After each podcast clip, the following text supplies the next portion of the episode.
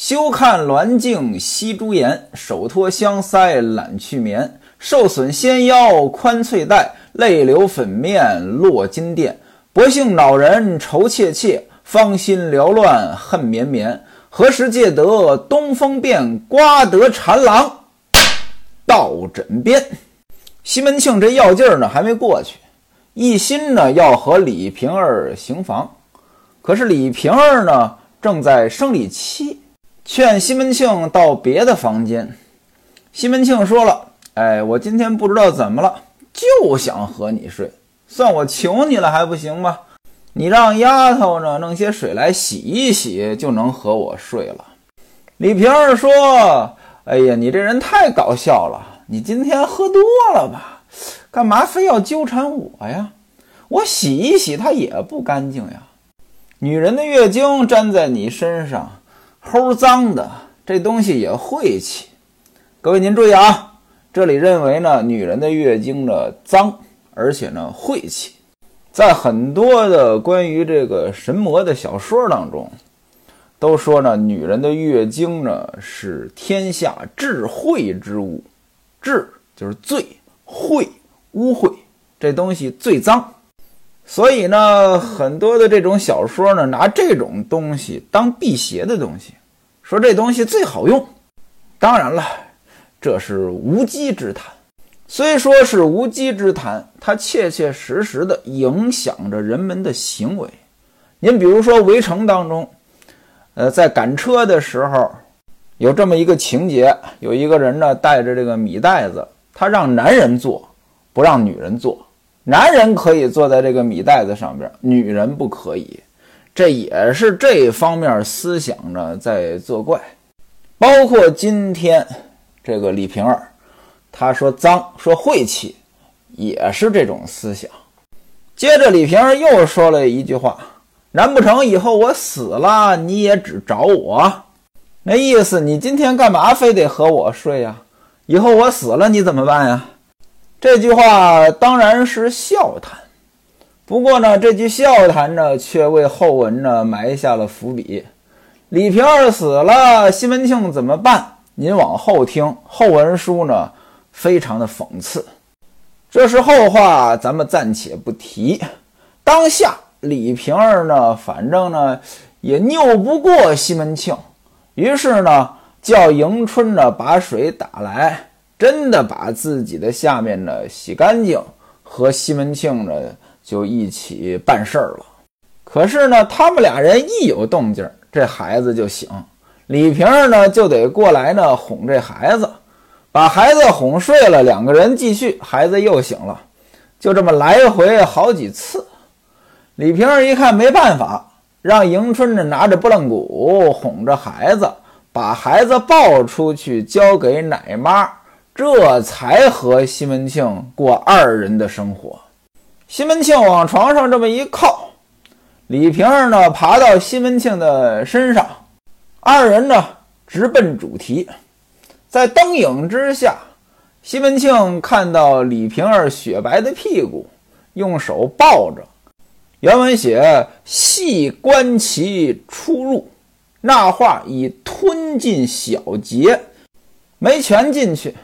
两个人呢都很兴奋，可是李瓶儿呢总怕这血流出来，拿着一方手帕呢就在这儿擦。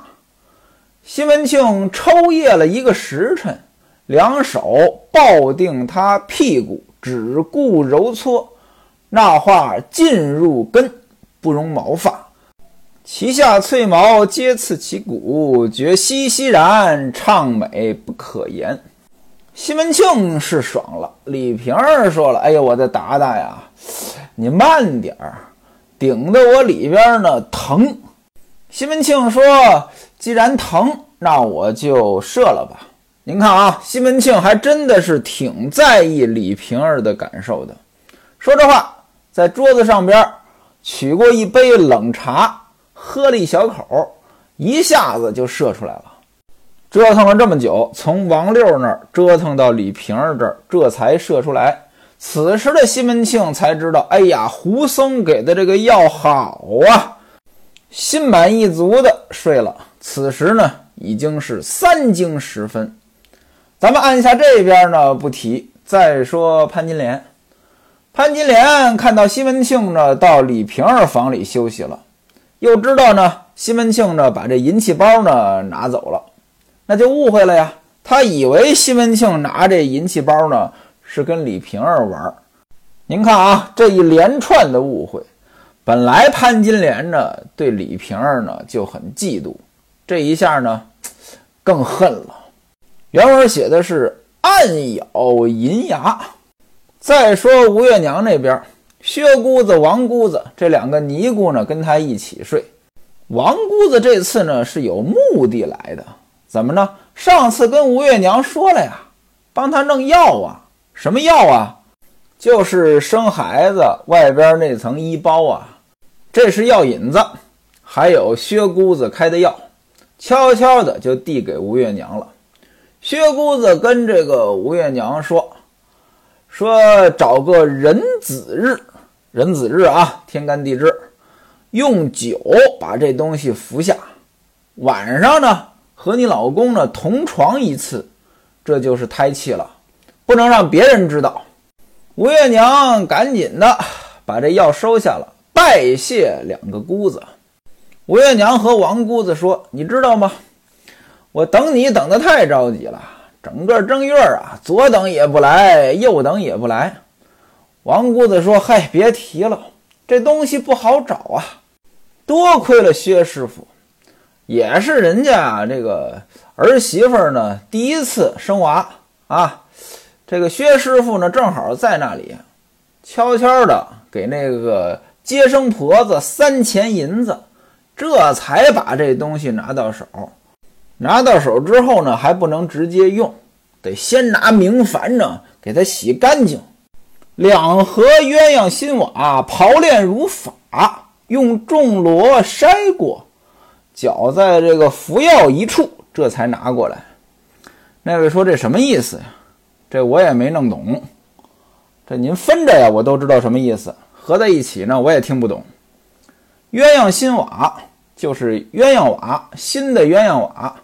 过去的老房子有这种瓦，它这种瓦什么样子呢？就是带弧度的瓦，有的弧度呢是朝上，有的弧度呢是朝下。这样的话交替咬合在一起，这就叫鸳鸯瓦。鸳鸯瓦冷霜华重，翡翠亲寒水与共。这是《长恨歌》里面的。这两盒鸳鸯新瓦到底是多少片儿？这我也不知道。刨炼如法，按照方法呢来刨炼、来炼制、来熬药。用重罗筛过，就是一种很密的筛子。筛子嘛，其实原理很简单，哎，底下是一张网，把这个比网眼儿大的东西留着，比网眼儿小的东西呢筛下去。这就是一个过滤的方法。那重罗呢，就是这个网眼很密，那意思呢，筛下去的都是很细很细的粉末，搅在服药一处才拿来了，跟药呢搅和在一起就拿过来了。您看啊，这意思呢，反正一句一句的呢我都理解，加在一起呢我就不理解了。尤其是这两盒鸳鸯新瓦，这东西干什么用啊？难道把瓦磨成粉末？放在这个药里边，也有可能吧。咱也不懂中医。吴月娘说呢：“哎呀，那真是太麻烦你们了，感谢感谢。”说这话呢，每人给了二两银子，并且承诺以后呢，如果真怀孕了，再给薛师傅一匹黄鹤缎子，干什么呀？做袈裟。薛姑子一听呢，是合掌道了个问讯，说：“多谢菩萨您好心，这可真是十日卖一袋针卖不得，一日卖三担假倒卖了。”这话什么意思？针，各位您都见过，穿针引线的针，这一担子针那得多少根儿啊？十天也卖不完呀。甲，盔甲的甲。这东西它个儿大呀，您一天卖三担子，它也卖得了。那这句话放在这儿什么意思呢？真和假，谐音，真实的，假冒的，哎，这个真假，那意思呢？你踏踏实实货真价实，你是发不了财的。你要坑蒙拐骗，那很快呢就能挣钱。其实不光是做买卖，包括很多媒体也一样，根本就没有真实消息，全是带节奏，有的呢甚至就是胡编乱造。我跟很多人说过，在媒体上呀，真是很难得到真实消息。西门庆的家里这一晚上事儿不少。简短截说，第二天早晨，西门庆呢上班去了。潘金莲来到吴月娘房中，一大早就来了。干嘛来这么早呀？他一晚上没睡，干嘛没睡呀？生气呀，怀恨在心。一大早呢，到吴月娘这儿。说李瓶儿呢背地里说你坏话，说姐姐你是什么钱婆氏乔作牙？什么叫钱婆氏？钱婆子，这咱解释过很多次了。老鸨子、人贩子，这叫钱婆。钱婆氏像钱婆一样，这人呢假。乔作牙，做牙的是当官的。乔作牙不是真当官的，愣充当官的，架子大。为什么这么说呢？说别人生日也要来管，谁过生日啊？前文书咱们交代过了，李娇儿过生日。那李娇儿过生日，你出来张罗什么呀？还说什么呢？说你家汉子喝多了到我房里来，我又不在前边，干嘛对人说多说西的羞辱我，让我丢人，把我气着了啊？这个我到前边。把他爹请过来，请到后边来了，最后怎么样呀？他不是也不在后边吗？不是还到我房里来吗？你看，我们两个人一晚上说了一晚上的知心话啊，他就差把五脏六腑掏给我了。这几句话什么意思？您听过前文书呢，应该大体上能理解这个逻辑。西门庆打王六那儿回来之后呢，按理说呢。应该到吴月娘他们这儿来，为什么呢？因为李娇儿过生日啊，这怎么着？你西门庆你得露个脸儿啊。结果没有，他呢直接到李瓶儿房中了。而此时的李瓶儿呢，其实是跟吴月娘他们在一起呢。吴月娘呢觉得这个事儿呢，他不像话，所以呢就让人把这个西门庆呢给请过来了。请过来，西门庆呢，把这个形式走完了，面子上过得去了。之后呢，又回到李瓶儿房中，这就是刚刚发生的事儿。其实整个过程当中呢，除了西门庆做事儿呢有点不地道之外呢，其他人呢都没毛病。可是潘金莲呢就憋着坏呢，啊，就在这里边胡说八道，借着这个事儿呢栽赃陷害李瓶儿。挑拨李瓶儿和吴月娘之间的关系，其实吴月娘根本就没有怪李瓶儿的意思。西门庆到李瓶儿屋里边，这李瓶儿能说啥呀？李瓶儿能决定啥呀？李瓶儿也没有怪吴月娘的意思。李瓶儿背后呢也没说这些闲话。但是呢，哎，这里边的矛盾被潘金莲呢给捕捉到了。是女人就有嫉妒之心，更何况吴月娘还是大老婆呀。潘金莲借着这个事儿添油加醋，这么一翻，这东西厉害了。吴月娘一听，腾，这火就上来了。旁边还有别人呢，什么吴大妗子、孟玉楼都在旁边呢。吴月娘当时就说了：“哎，昨天你们都看着呢，我说什么了？”昨天秦童回来交灯笼，我问了一声，说你爹怎么不过来？秦童说到六娘房里去了。我说你二娘在这里等，他没道理不来。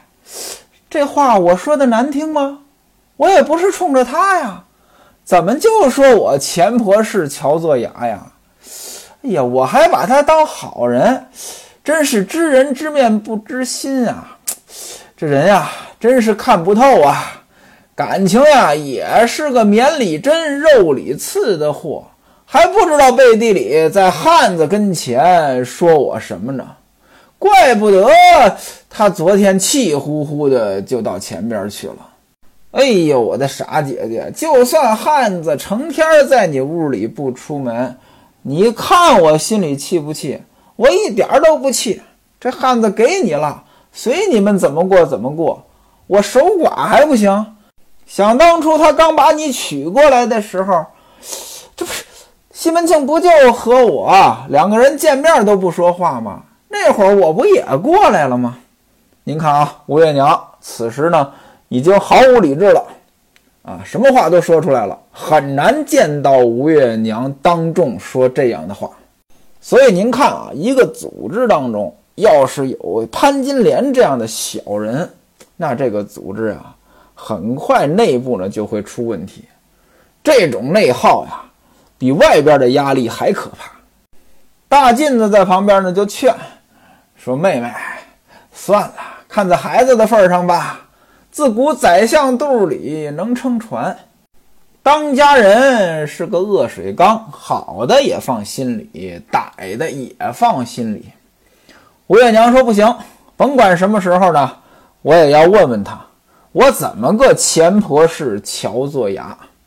潘金莲呢，在旁边一个劲儿的还添油加醋。哎，姐姐，您饶了他吧。常言说，大人不计小人过，哪个小人没罪过？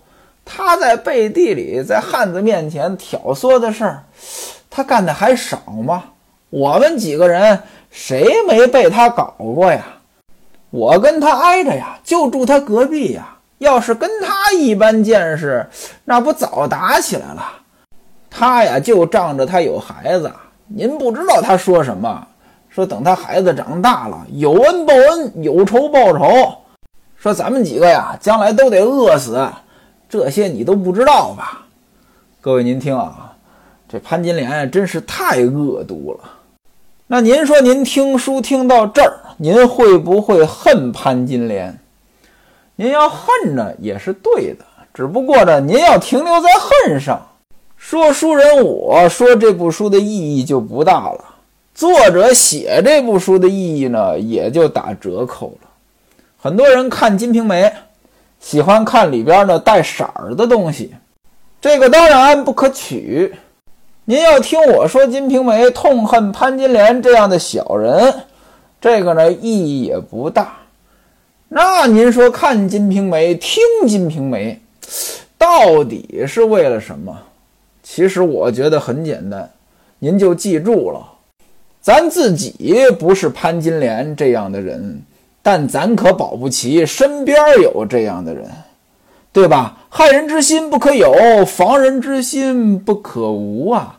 看了《金瓶梅》，能够为人处事小心一些。潘金莲的脸上可没站着字儿，我是个小人，我是个恶毒之人。凡事呢，留个神也就是了。听了潘金莲这番话，吴大进子也说了：“我的天哪，怎么能说这样的话呢？”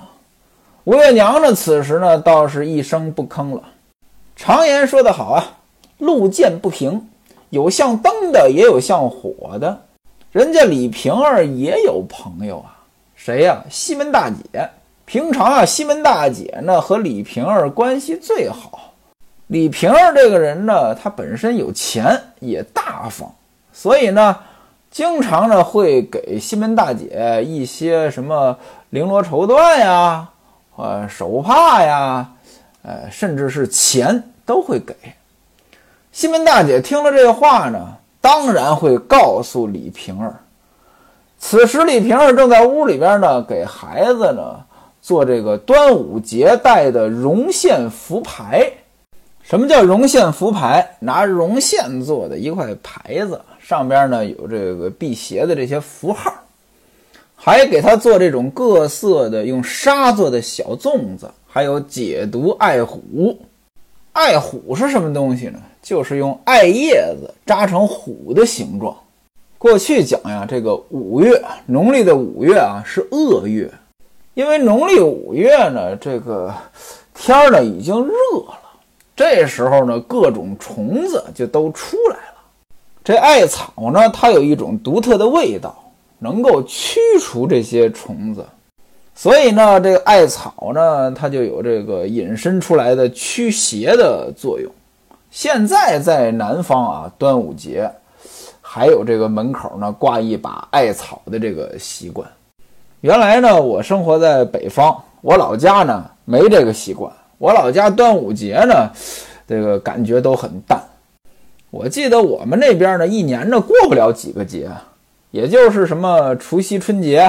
正月十五、八月十五，可能呢就过这些节。到南方之后才发现，我的天哪，这一年到头都是节呀！且别说五月端午这样的大节，什么过个冬至也得吃个饺子，这我就不理解了。我们这边就是过年吃饺子，冬至怎么还吃饺子呢？这个艾虎呢，就是用艾叶扎成虎的形状。一提艾虎呢，很多人就想到三侠五义了。基本上听评书的人，没有人不知道《三侠五义》的。这书太有名了，可以说是中国武侠小说的开山之作呀。刘宝瑞先生有一段单口相声，叫《书迷打砂锅》，其中呢就提到了他和《三侠五义》的作者呢聊过天儿，说这部书里边呢比较有意思的是什么呢？就这些侠义人物啊，全是作者房间里边的。您比如说吴蜀。钻天鼠卢芳，钻天鼠顶棚里的耗子，彻地鼠韩章，地下跑的耗子，穿山鼠徐庆，墙洞里的耗子，翻江鼠蒋平，翻江鼠这个阴沟里的耗子，锦毛鼠白玉堂，锦毛鼠呢就是白色的耗子，小白鼠。过去啊卖这小白鼠呢给小孩子玩儿。这个小白鼠呢，在一个那个会转的笼子里边，它在里边噔噔噔，那笼子就转。为什么书中白玉堂死在铜网镇呢？其实就是这个笼子。再说南侠玉猫斩雄飞，这玉猫呢，就是他的那个枕头啊，雌猫的枕头。这古人啊，跟今天不一样，今天咱们呢都是什么软的枕头，或者说还有这个什么乳胶的枕头。古人呢都是硬的枕头啊，什么木枕呀，什么竹枕啊、瓷枕啊、玉枕啊。这个玉猫啊，南侠展昭展雄飞就是个枕头。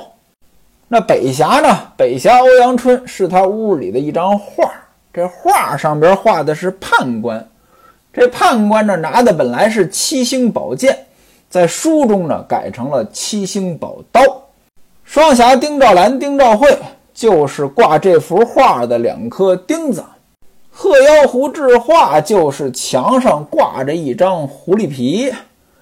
这小侠爱虎就是端午节用艾草扎的这个虎，跟咱们今天说的这个爱虎是一回事儿。只不过刘宝瑞先生呢说他这个跟作者交流呢是个张老先生。其实《三侠五义》的作者呢是石玉坤，他姓石不姓张。这里边到底出了什么问题呢？我就不得而知了。也许呢，刘宝瑞先生呢就是这么随口这么一说。相声嘛，他又不是讲真事儿的，他都是编出来的嘛。李瓶儿在给孩子做这些端午节的东西，西门大姐呢来找他了。李瓶儿让他坐下。让迎春呢给西门大姐倒茶。西门大姐说：“前边请你过去喝茶，你怎么不过去？”李瓶儿说：“把他爹伺候出门上班呢，我趁着凉快呢，给孩子呢做一些东西。”西门大姐说：“哎呀，有件事儿，你说我说不说呢？我可不是传闲话啊，但是呢，不跟你说呢又不好。”你是不是跟五娘闹别扭了？如此这般，这般如此。他刚才是怎么怎么怎么说的？他说：“你说大娘是钱婆氏乔作牙，气得大娘呢，现在呢要和你来理论。你可千万别跟别人说是我告诉你的啊，不然的话他们可就怪我了。我跟你说这些呢，是让你提前呢有个准备。”李平一听此言呢，手中的针线可就拿不起来了，两只胳膊都软了，是半天说不出话呀。对着西门大姐呢，这眼泪可就止不住的流下来了。说大姑娘呀，我哪里说过一个字儿啊？昨天晚上我在后边听见小厮说他爹往我这边来了，我赶紧就过来催他到后边去啊。我哪里多说一句话了呀？大娘如此待我，我难道不知好歹吗？我怎么敢说这些话呢？就算我说了这些话，总得有个场景吧？我跟谁说呀？我不能对着空气说吧？西门大姐一听呢，说潘金莲听见大娘说要找你对质，她也慌了。要是我呀。你们两个呀，当面锣对面鼓，到底看看谁在胡说八道。李瓶儿叹了一声气，说：“哎，我这张嘴哪里说得过他呀？哎，这就是命啊！他呢，是憋着算计我们娘俩，赶明儿啊，早晚被他算计了，不然呀，这事儿呢完不了。”说完之后，李瓶儿就哭啊。西门大姐也就只好劝。此时小玉过来，请李瓶儿还有西门大姐呢过去吃饭。李瓶儿放下手中的针线活，和西门大姐呢就到了后边，饭呢也没吃到后边呢，就是走个形式，然后回到房中，倒在床上呢就睡了。西门庆从衙门当中回来到家，看见李瓶儿睡了，就问迎春怎么回事。大白天睡什么觉啊？迎春说：“娘是一天饭都没吃。”西门庆就慌了呀，又看到李瓶儿两眼通红，这个受不了了，很关心。哎，你怎么了？你哪里不舒服呀？你心里有事儿啊？你跟我说呀！你赶紧跟我说呀！看得出来，西门庆是真关心李瓶儿。李瓶儿赶忙起来，揉了揉眼睛，说：“我的哥哥呀，是这么回事儿。